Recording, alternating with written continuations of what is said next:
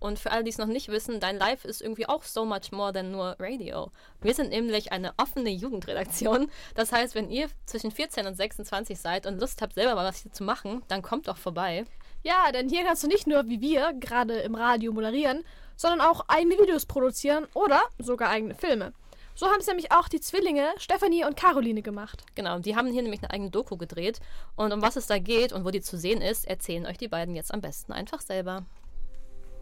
Was weißt du eigentlich über die Geschichte deiner Heimat?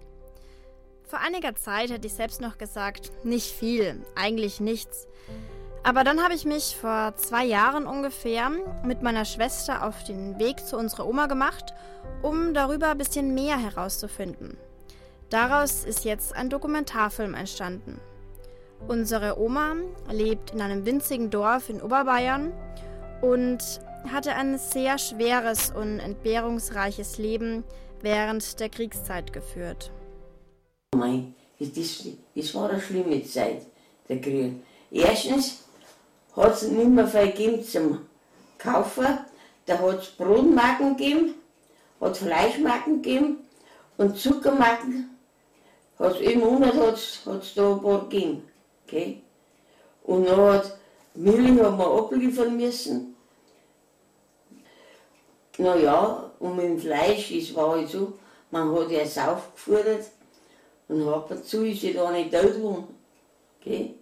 Dann hat man wieder Fleisch gehabt. Aber nicht nur das hat sie uns erzählt, sondern auch über einen Flugzeugabsturz, wenige Tage vor Ende des Zweiten Weltkriegs, direkt im Wald neben ihrem Haus.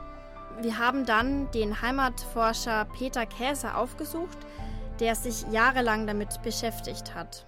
Einige Tage vor Kriegsende des Zweiten Weltkrieges stürzte hier am 21. April 1945 ein großes viermotoriges Flugzeug ab und das Flugzeug stürzte fast senkrecht in den Wald bei Piesenkofen an der Grenze zwischen Oberbayern und Niederbayern.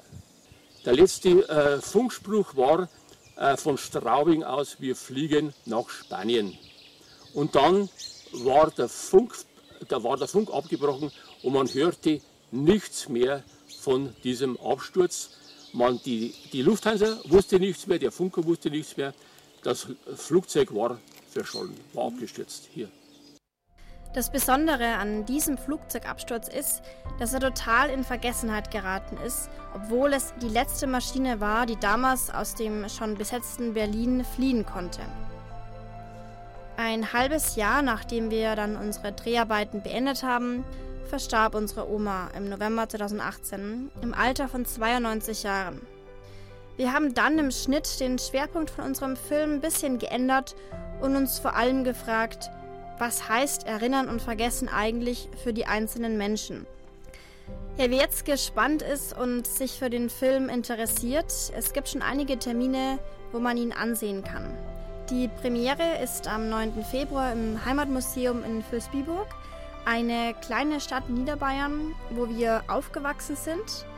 Wer aber lieber in München bleiben will, kann es sich auch auf dem Flimmern und Rauschen Jugendfilmfestival im Gasteig ansehen am 4. April um 18 Uhr. Und da laufen übrigens auch noch ganz viele andere Filme von jungen Menschen, die man sich dann ansehen kann. Und bald läuft es auch auf dem YouTube-Kanal von Dein Life und auf dem YouTube-Kanal von meiner Schwester und mir, der Line und Steff heißt.